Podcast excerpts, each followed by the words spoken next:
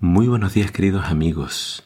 Hoy en Primero Dios te quiero invitar a que juntos leamos Hebreos capítulo 7. Dice así la palabra de Dios. Este Melquisedec fue el rey de la ciudad de Salem y también sacerdote del Dios Altísimo. Cuando Abraham regresaba triunfante de una gran batalla contra los reyes, Melquisedec salió a su encuentro y lo bendijo. Después Abraham tomó la décima parte de todo lo que había capturado en la batalla y se la dio a Melquisedec. El nombre Melquisedec significa rey de justicia y rey de Salem significa rey de paz. No hay registro de su padre ni de su madre, ni de ninguno de sus antepasados. No hay principio ni fin de su vida. A semejanza del Hijo de Dios, sigue siendo sacerdote para siempre. Consideren pues entonces la grandeza de este Melquisedec. Incluso Abraham, el gran patriarca de Israel, reconoció esto al entregarle la décima parte de lo que había capturado en la batalla. Ahora bien, la ley de Moisés exigía que los sacerdotes que son descendientes de Leví le cobraran el diezmo al resto del pueblo de Israel, quienes también son descendientes de Abraham. Sin embargo, Melquisedec, que no era descendiente de Leví, recibió de Abraham la décima parte, y Melquisedec bendijo a Abraham, quien ya había recibido las promesas de Dios. Sin lugar a dudas, el que tiene el poder para bendecir es superior a quien recibe la bendición.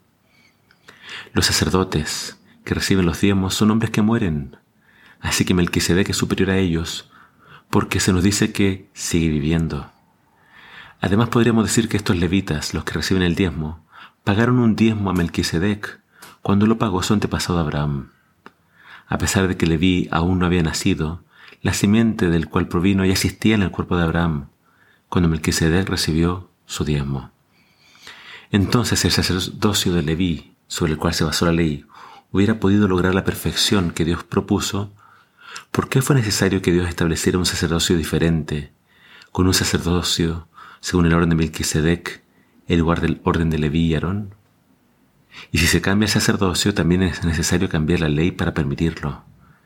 Pues el sacerdote a quien nos referimos pertenece a una tribu diferente, cuyos miembros jamás han servido en el altar como sacerdotes. Lo que quiero decir es que nuestro Señor vino de la tribu de Judá y Moisés nunca habló de que los sacerdotes provinieran de esa tribu.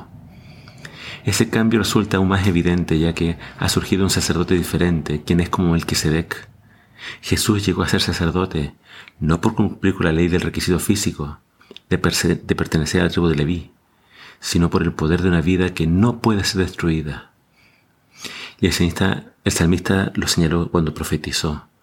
Tú eres sacerdote para siempre, según el orden de Melquisedec. En la lectura de hoy, eh, el autor se va a centrar mucho en Melquisedec. Y acá él explica el significado de Melquisedec, lo cual nos da a entender de que al parecer la congregación a la cual él hablaba, sí, habían hebreos, pero también habían muchos gentiles. Por eso tiene que explicar estos nombres. Melquisedec dice significa rey de justicia o mi rey de justicia. Y era rey de Salem, que muchos creen que era Jerusalén. Y, Salem significa paz, shalom, rey de paz, rey de justicia.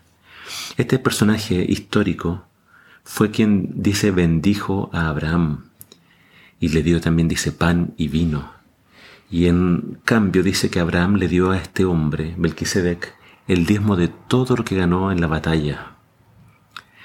Después Melquisedec aparece en un salmo, donde se nos, habla que él va a ser sacerdote para siempre, según el orden de Melquisedec. Pero acá el autor de Hebreo nos explica que esta profecía se aplicaba a Jesús.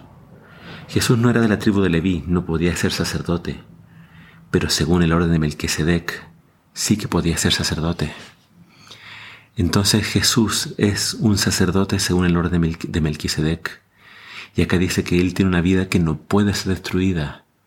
Y como Él vive para siempre, según es el versículo 25, Él es poderoso para salvar por quienes Él mismo intercede. El plan de salvación es así.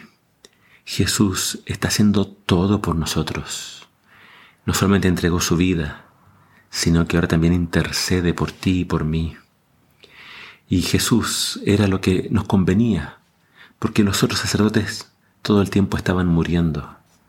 pero Jesús vive para siempre y para siempre Él va a interceder por ti. La invitación de Hebreos es pon toda tu fe en Jesús. Él es tu Rey de paz, Él es tu Rey de justicia. Que el Señor te bendiga.